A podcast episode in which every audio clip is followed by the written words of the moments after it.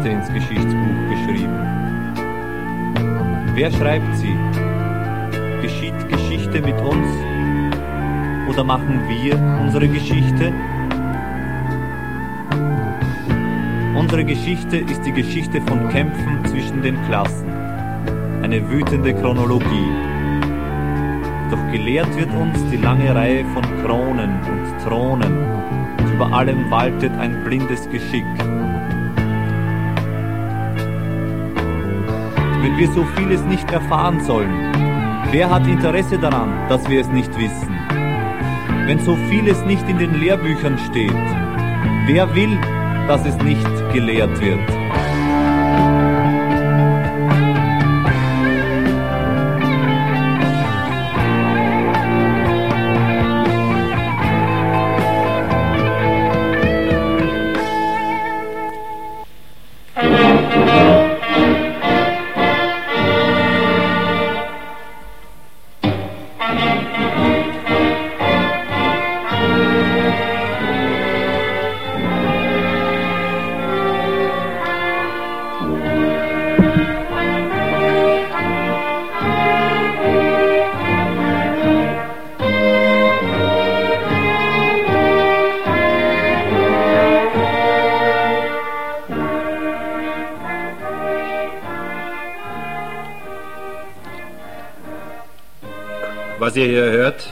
Blaskapelle Rote Note. Sie spielt die Melodie Potpourri von der 1848er Zeit. Das wird in Zukunft eine Erkennungsmelodie sein von einer Sendereihe, die wir versuchen wollen. Und zwar eine Sendereihe über Menschen, über Geschichte aus dem Dreieckland. Geschichte, die passiert sind vor Jahrzehnten, vielleicht sogar vor Jahrhunderten und die wir versuchen wollen, ein bisschen hervorzukramen, um sie euch auch mal aufzuzeigen, was so alles geschehen ist.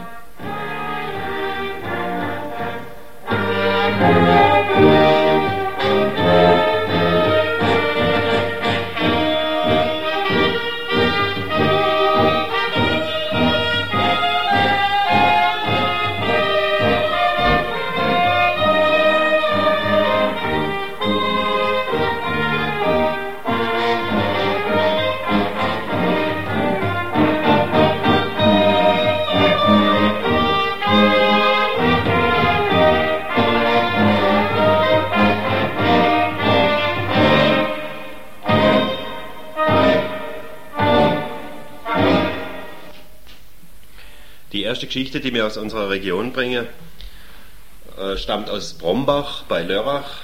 Die ist 1941 passiert, also während der Kriegsereignisse. Da wurde ein polnischer Zwangsarbeiter hingerichtet. Diese Geschichte haben wir nicht aus der Brombacher Chronik erfahren, denn da steht nichts drin sondern der Rolf Hochhuth hat darüber ein Buch geschrieben, ein Roman, Eine Liebe in Deutschland, wo also diese ganze Geschichte beschrieben worden ist. Neben mir sitzt der junge Brombacher, der Volkmar Staub, der ist Liedermacher. Er hat äh, die Geschichte erfahren, hat darüber ein Lied gemacht und wird uns jetzt erzählen, wie er überhaupt darauf gestoßen ist, auf die eigentlich schreckliche Geschichte vom Jahre 1941 in Brombach. Ja, auf die Geschichte gestoßen bin ich eigentlich, das ist auch sehr interessant, durch einen Spiegelartikel, der das Buch vom Rolf Hochhuth rezensiert hat, weil in Brombach habe ich in meiner jungen Jahren überhaupt nie was erfahren. Ich habe mir dann daraufhin das Buch gekauft und habe vor drei Jahren das gelesen. Ich weiß nicht, ich erzähle euch jetzt einfach mal, was da passiert ist 1941. Am 16. Oktober ist also der Stasik Zasada, hat der junge Pole Kaiser, hingerichtet worden. Der Stasik Zasada war ein 19-jähriger Pole, der zur Zwangsarbeit in Brombach einquartiert war. Und der Grund, warum er hingerichtet worden ist, war der, dass er mit einer deutschen Frau geschlafen hat. Das war auch der einzige Grund, das war das einzige Delikt, wie das dann immer so heißt. Der Stasik Zasada ist auch nur ein Beispiel, das muss man glaube dazu sagen, von zigtausend, die in der Zeit in Deutschland hingerichtet worden sind, im Deutschen Reich. Und die konkrete Geschichte vom Stasik Zasada hat über der Rolf Hochhut im Dorf in Brombach recherchiert und ja, verarbeitet in Romanform. Der Stasik Zasada ist einquartiert bei einem Kohlehändler hat also da von morgens früh bis spät nachts als Zwangsarbeiter geschafft. Direkt neben Kohlehändler ist ein Gemüseladen gewesen, der von einer Frau pachtet war. Die Frau hat Pauline geheißen, also im Roman von Rolf Hochert, weil der Name ist verändert. Warum, das wird später noch erklärt. Der Mann von der Pauline, der ist im Krieg gewesen, und der Stasik Tasada und sie haben sich kennengelernt, weil er abends als noch ihr Kulfe hat, Kartoffeln aus dem Keller hochzutragen. Eine Nachbarin hat dann das Liebesverhältnis, was sich da entwickelt hat, von den beiden denunziert. Und zwar nicht zuletzt deshalb, weil sie selber auf dem Gemüseladen scharf war. Die Frau ist daraufhin dann zweieinhalb Jahre im KZ Ravensbrück gelandet und der Stasik Zasada ist am 16. Oktober 1941 im Steinbruch von Brombach hingerichtet worden. Die Geschichte vom Stasik Zasada ist vorwiegend auch eine Geschichte von der Bevölkerung von Brombach oder von einem Teil der beteiligten Bevölkerung. Einer oder eine hat denunziert, der Bürgermeister hat die Denunziation weitergeleitet. Er ist übrigens deshalb auch nach dem Krieg von den Franzosen zu fünf Jahren Gefängnis verurteilt worden. Der Dorfförster war beteiligt, der zusammen mit einem Landwirt den Gall gezimmert hat. Ein wieder ein anderer hat zur Hinrichtung sieben Pferdewagen zur Verfügung gestellt. Und viele andere haben aktiv oder passiv geduldet, dass nazijuristisch zwar legal der Stasik Cesada am 16. Oktober 1941 ermordet worden ist. Der Rolf Hochhut hat in seinem Roman die Namen von den Beteiligten in Brombach, die wir heute noch leben, verändert, weil er folgendes meint. Zitat.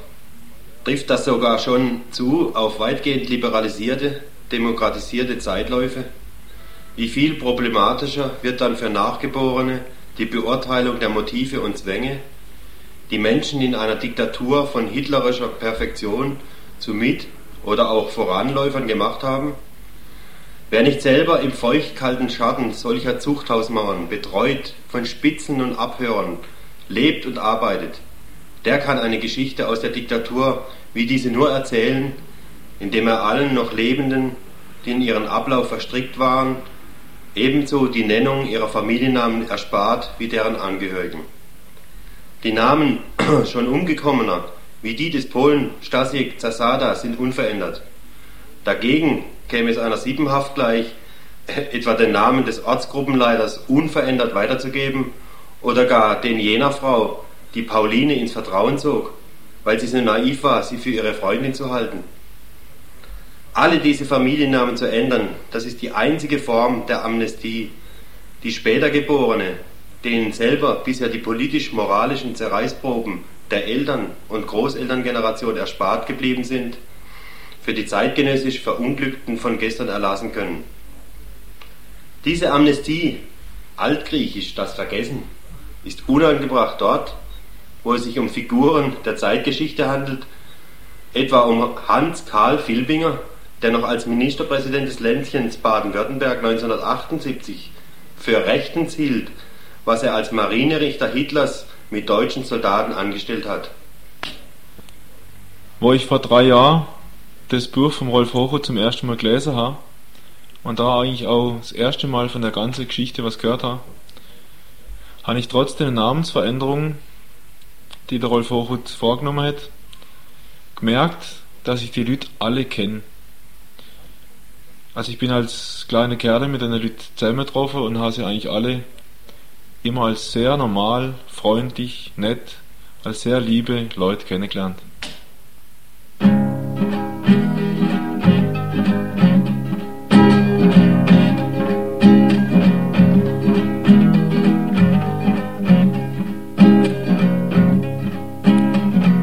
Zwangsarbeit im Deutschen Reich. Morgens um sechs bis abends um acht, um neun ist dann endgültig Zapfenstreich. Mit dir allein die ganze Nacht. Das hält doch wirklich kein Mann aus. Das hält doch wirklich keine Frau aus. Das hält doch wirklich niemand aus. Wochenlang allein zu zweit im Haus. Wie gut, dass niemand weiß. Mensch, stöhn doch etwas leis. Ihr wusstet beide, was euch droht. Vier Stasi-Eck und vier deutsche Frau. Für Liebe gab's damals nämlich Tod. Liebe macht blind, da bleibt keiner schlau.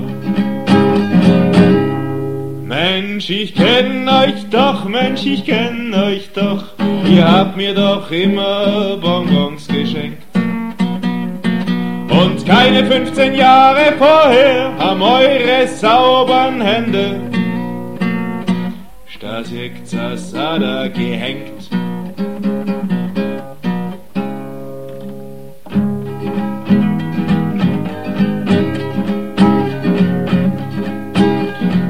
Gleiche Gier, für die Hitlers Truppen in Europas Länder einmarschiert, hatte die Nachbarin auf deinen Schuppen, so hat sie euch denunziert. Unterm Galgen, den der Dorfförster für Stasiek gezimmert hat, standen nicht nur die Nazi-Größen unserer kleinen idyllischen Stadt. Stellte den Wagen, der andere zu wenig Fragen. Der Bürgermeister hat weitergeleitet, der Arzt auf Arisch untersucht, der Bulle wegen deinem unvorschriftsmäßig langen Todeszappeln geflucht. Mensch, ich kenn euch doch, Mensch, ich kenn euch doch, ihr habt mir doch immer Bonbons geschenkt. Und keine 15 Jahre vorher haben eure sauberen Hände Stasiek Zasada gehängt.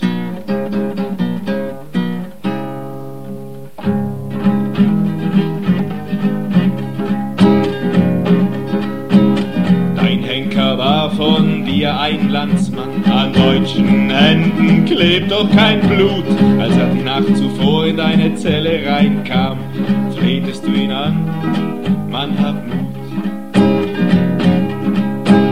Wenn du's nicht tust, dann hängst du daneben, dann brauchen sie noch mal zwei, so wie du. Versprich mir nur eins, bleibst du am Leben, schreib meiner Mutter, leg ein Foto dazu. Es zu ernst, er wurde dein letzter Freund. Ihr habt geredet über letzte Sachen, so konnten die Stunden schneller vergehen. Deine Angst wuchs langsam zu Hoffnung auf Rache, bis du im Hof deinen Sarg gesehen. Mensch, ich kenn euch doch, Mensch, ich kenn euch doch, ihr habt mir doch immer Bonbons geschenkt. Und keine 15 Jahre vorher haben eure sauberen Hände Stasiek Zasada gehängt.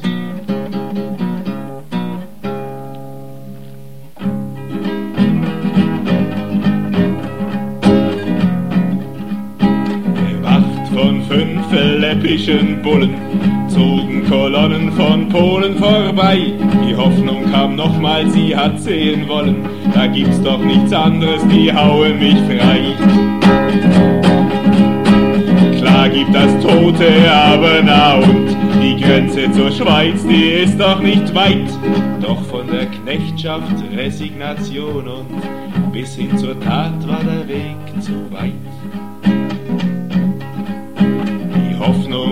Hat ihn belogen, die Angst hat ihn betrogen. Zur Abschreckung wurden am toten Stasiek 200 Polen vorübergeführt und auch ihr in normalem Wahnsinn standet dabei, habt euch nicht gerührt. Mensch, ich kenn euch doch, Mensch, ich kenn euch doch, ihr habt mir doch immer Bonbons. Und keine 15 Jahre vorher haben eure sauberen Hände Stasiek Zasada gehängt.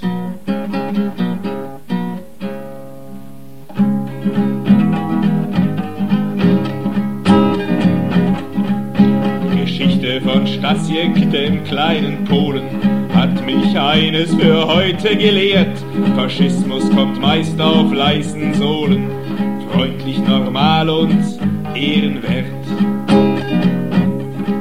Auch mein Nachbar ist lieb zu seinen Kindern, zu seinem Hund und zu seiner Frau, ist freundlich zu uns, das will ich nicht mindern, pflegt seinen Garten, schaut Samstag Sportschau. Vielleicht stellt er mal den Wagen, vielleicht zu wenig Fragen. Wegen dem, was man gemacht, stirbt man in Deutschland nicht wegen der Tat, nicht wegen dieser Liebesnacht, sondern weil man ein Verbot übertreten hat. Also Volkmar, ich glaube, man sollte vielleicht mal jetzt die Geschichte wenig vergessen und auf der letzte Strophe eingehen, wo du ja so auf die heutige Zeit eingegangen bist, wo man sicher vor ähnliche Probleme stehen, gerade mit unserer ganzen Ausländerpolitik, dass man so überliest, wie wir auch selber davon betroffen sind. Und wenn man weiß, was auch, äh, auch gerade in unserem Ländle so besteht an Heime, in Anführungszeichen, oder Lager, wo also politische Asylsuchende hier drin leben oder wo Leute zum Beispiel aus Polen drin sind,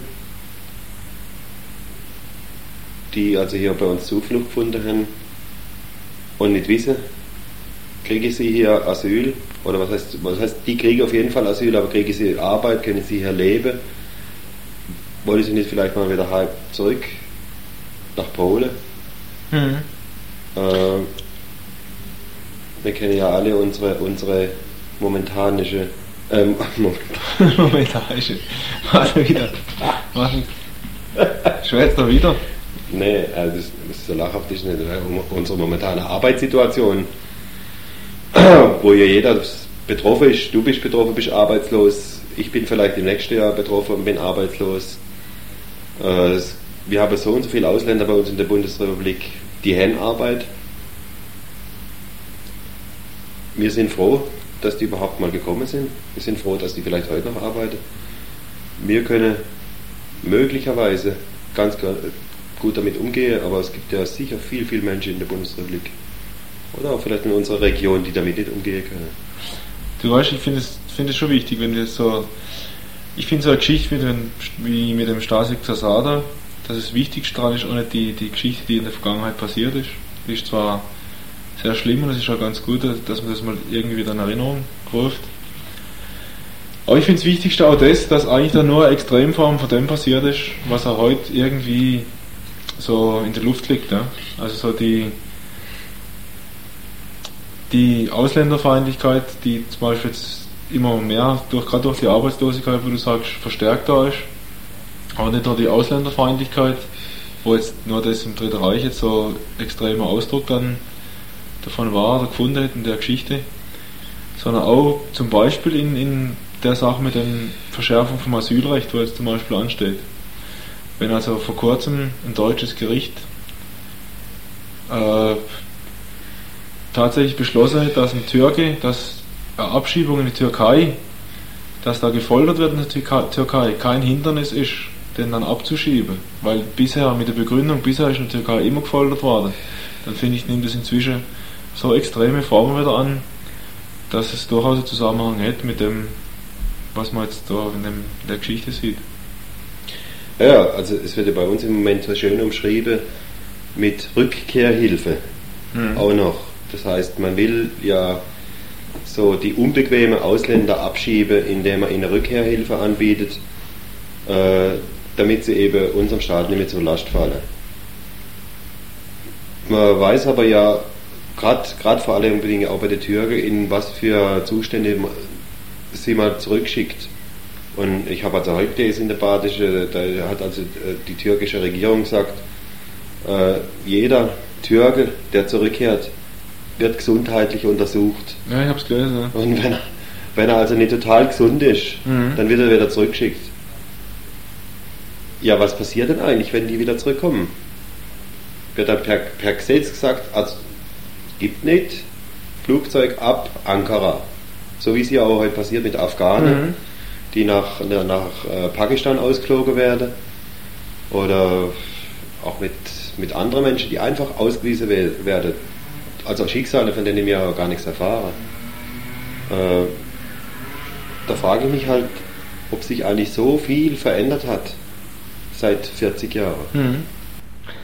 Ob wir weisse Hemle tragen oder Lieble ohne Kragen oder Jeans mit Flicken dran. Ob wir Hosen mit Bögel falten oder Röck und Mäntel halten, das kommt, das kommt nicht drauf an. Ob wir mühen für die Bude schwitzen oder im Büro sitzen, ob als Frau oder als Mann. Ob wir mir im eigenen Karren, ob im Tram zur Arbeit fahren, das kommt, das kommt nicht drauf an. Ob wir den Bauern ums Land bebauen, ob man uns tut Schüler anvertrauen, ob wir noch einen Lehrer haben. Ob wir im Süden oder Norden oder da sind geboren worden, das kommt, das kommt nicht drauf an. Aber ob wir offen sind fürs Neue, noch dreifach selten wieder kehren, so wie die Kühe von Anfang an. Ob wir nun die Welt begaffen oder andere Neue schaffen, das kommt doch, das kommt drauf an. Ob wir einzeln wann versuchen, möglichst auch ein Brösmeli vom Kuchen von der Grossen dürfen zu haben. Oder ob wir wann an der Wurzel heilen und der Kuchen neu verteilen, das kommt doch, das kommt drauf an. Ob wir uns zusammen weiter wogen oder ängstlich zuerst noch offen fragen, wie sie's lieber wollen haben. Ob wir oft gern noch vor dem Ende oder wissen einmal kommt der Wende, das kommt doch, das kommt drauf an. Drum wir Jungen, drum wir Alten, komm wir die nicht Händle falten, komm wir reiss es richtig an. Schon immer hat man müssen streiten für ein Leben in besseren Zeiten, komm wir gehen, wir gehen da dran. Noch immer hat man müssen streiten für ein Leben in besseren Zeiten, komm wir gehen, wir gehen da dran.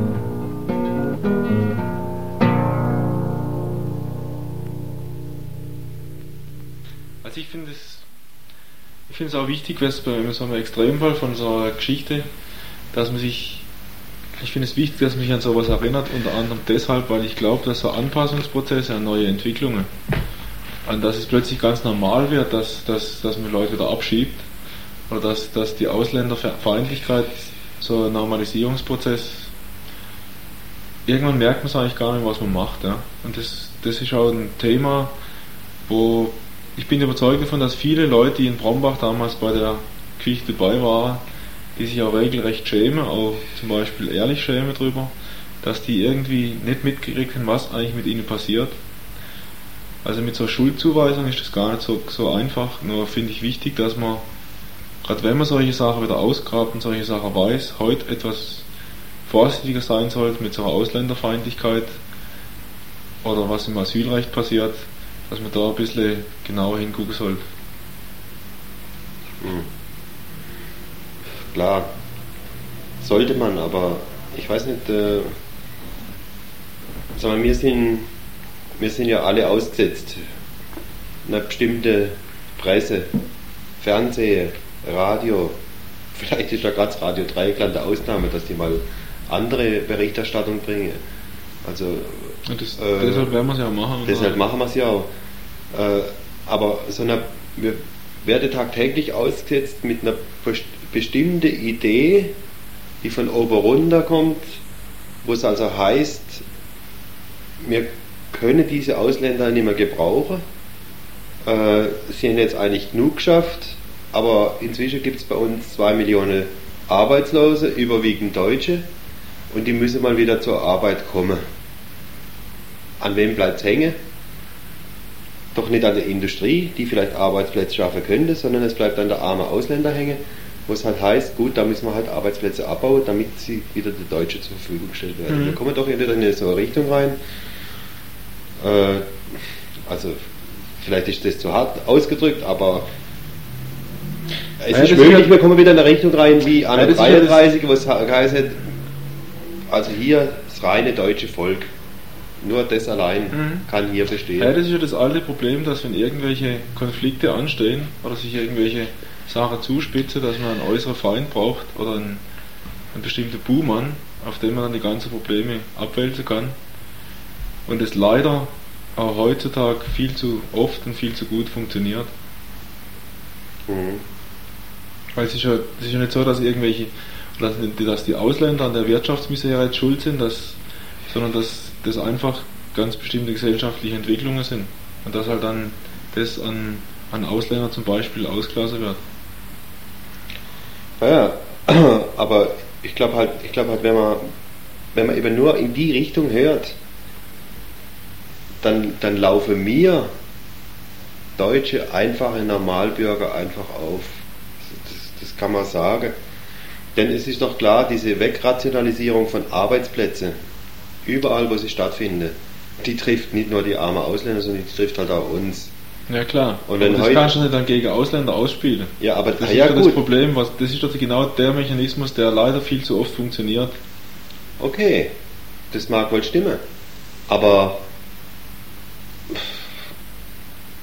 aber ich glaube halt, viel, viel Leute, die haben halt aus einer Existenzangst. Die denken, Mensch, wenn ich morgen arbeitslos bin, kriege ich überhaupt noch einen Arbeitsplatz in der Zukunft? Wie lebe ich weiter? Und die sagen halt auch, äh, Ja, dann, dann lieber, ja, lieber ja. jemand anders, der mich nicht, nicht betrifft, äh, der soll dann Warum betrifft er nicht? Nur weil er Ausländer ist, weil er andere Hautfarbe hat, andere Sprache spricht, weil Also er andere Nationen also- angehört. Es ist halt so. Es So ist ich, ich weiß, was es du ist meinst. so. Ich Es weiß ist ja, so. Sag mal, ich, schau mal, ich bin ja auch in einer Arbeit drin mit Ausländern.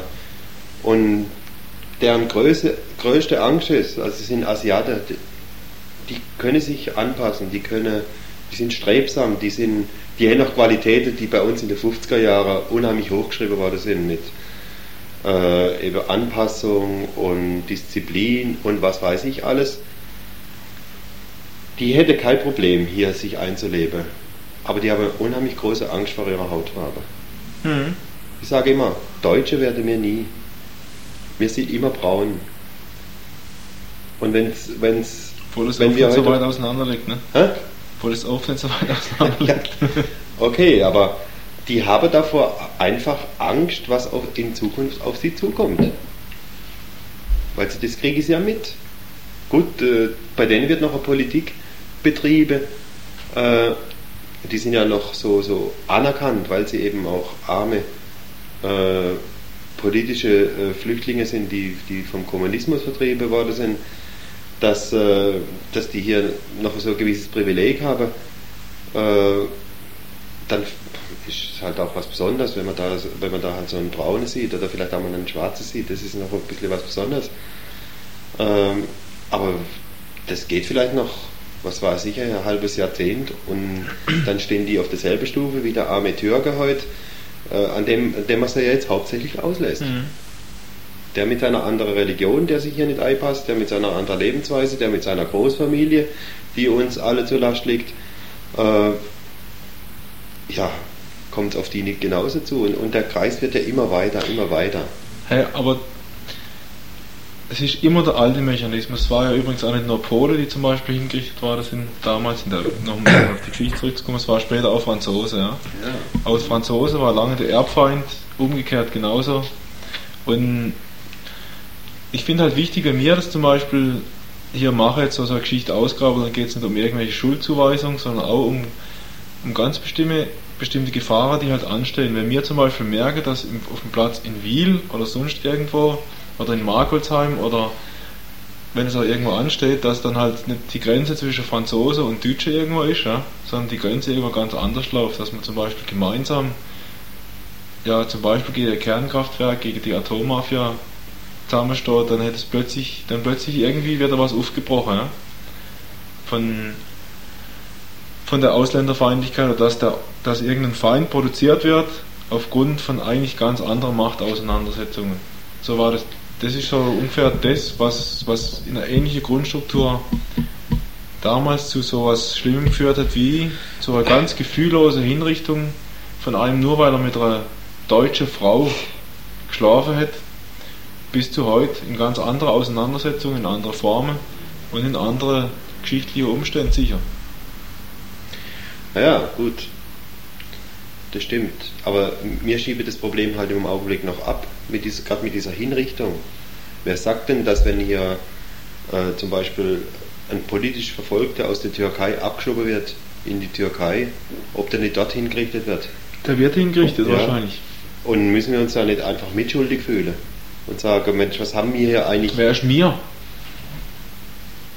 Ja, mir, mir, das sind mir Deutsche, die, die schon so viel Katastrophe verursacht haben hier in, in, in Deutschland und in Europa, dass wir mal darüber nachdenken sollten, ob das nicht, ah, das müsste einfach verändert werden.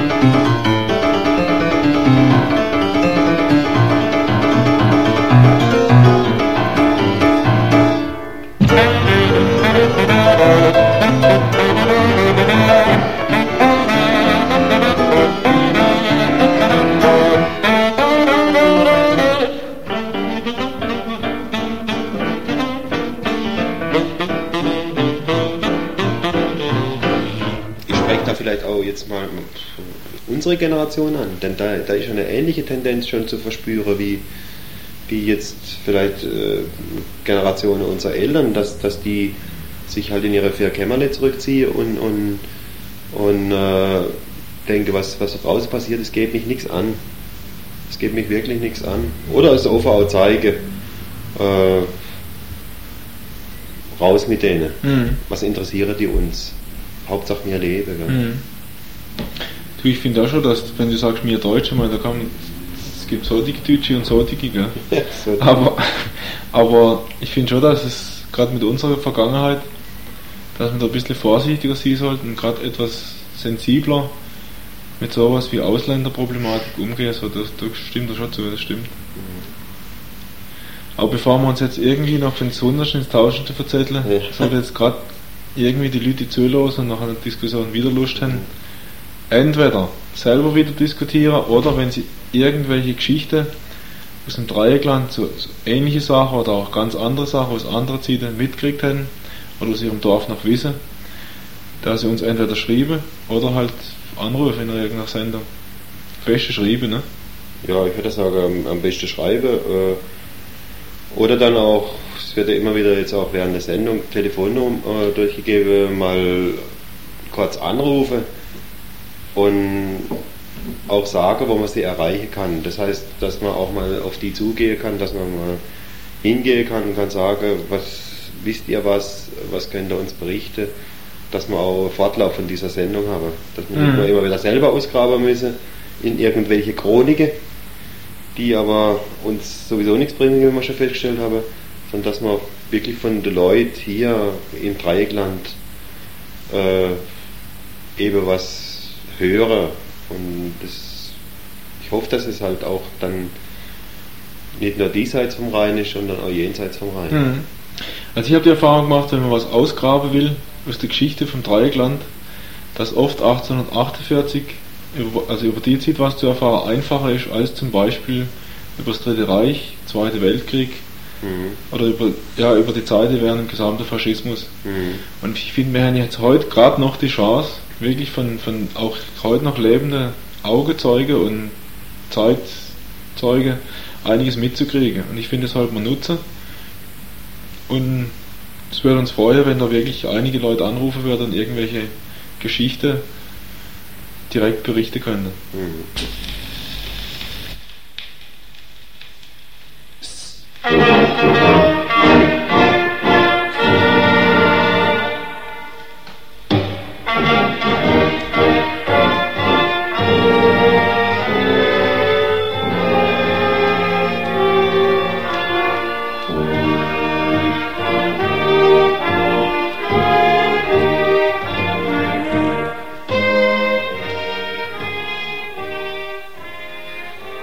Geschichten aus dem Dreiecksland.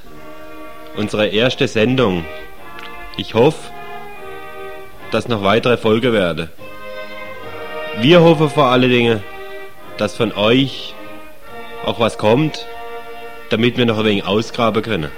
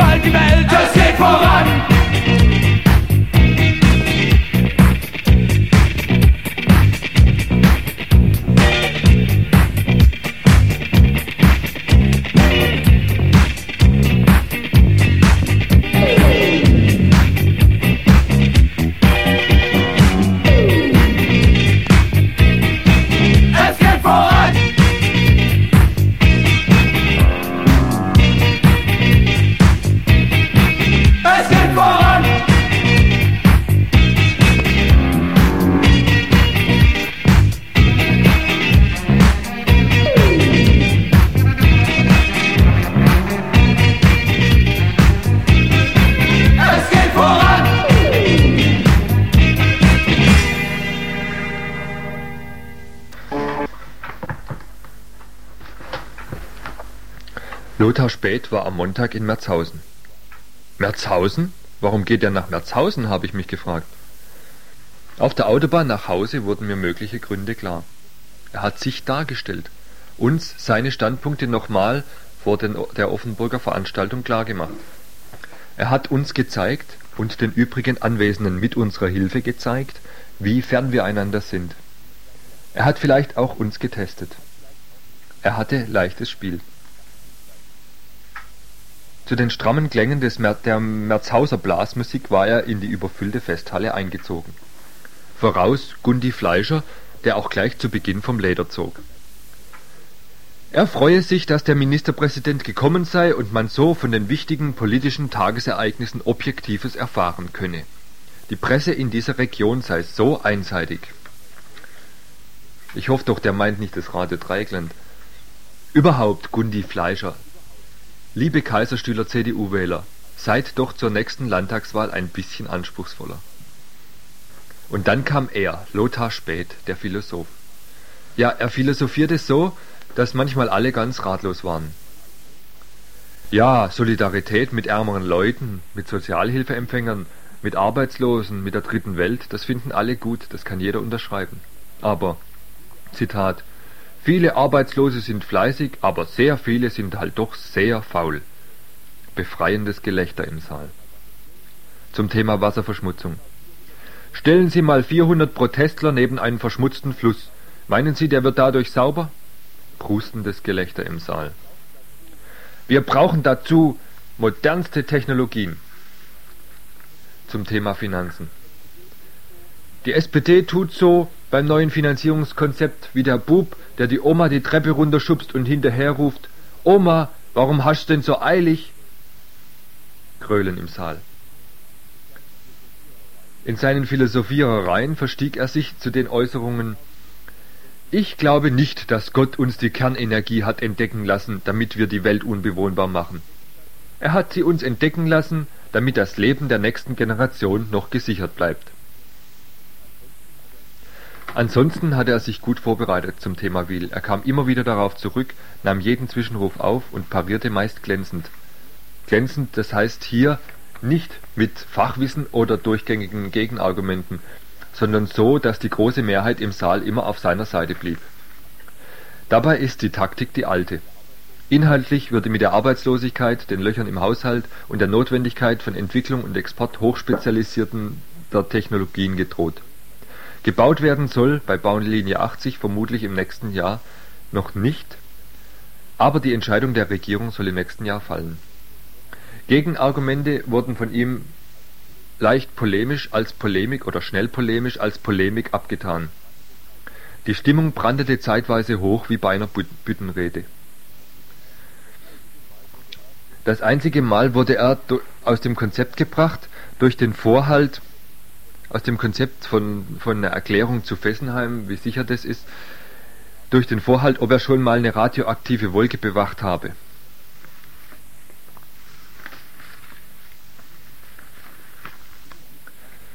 Ich bin inzwischen fast sicher, dass die Veranstaltung in Merzhausen zumindest als einen Grund so eine Art Testveranstaltung sein sollte für Offenburg. Sollten die Verhältnisse des Publikums in der Oberrheinhalle in Offenburg ähnlich wie in Merzhausen sein, unter 400 bis 500 Leuten vielleicht 50 KKW-Gegner, dann ist es noch nicht mal zu schaffen, das Ganze als Augenwischerei und schön schwätzerischen Quatsch zu entlarven